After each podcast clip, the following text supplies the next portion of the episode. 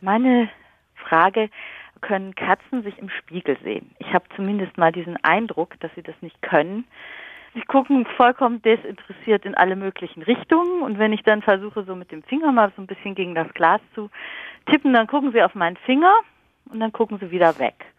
Aber auch auf eigene Bewegungen oder so oder auf meine überhaupt keine Reaktion. Tausend Antworten.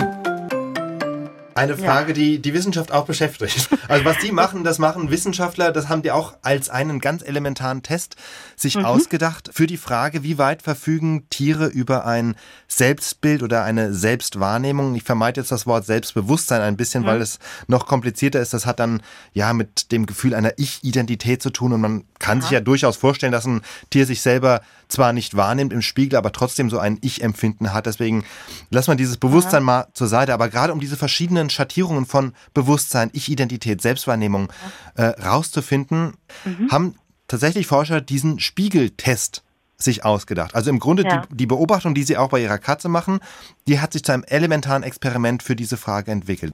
Guckt sich das Tier im Spiegel so an, wie wir uns selber auch im Spiegel angucken. Also ja, ist es interessiert oder was äh, schaut es sich an und, und, und inspiziert sich oder was. Das lässt sich aber natürlich oft so schwer sagen, ja. Die ja. Tiere sagen ja nichts, ja, wenn sie in den nee. Spiegel gucken. Ne?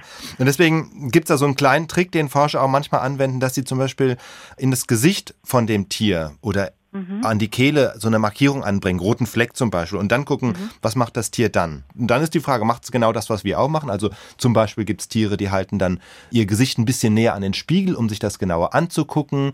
Oder sie nehmen ihre Pfote oder ihre Kralle und, und fassen sich selber ins Gesicht, was ja natürlich dann auch ein Zeichen mhm. dafür ist, dass sie kapieren, dass das Spiegelbild sie selber sind.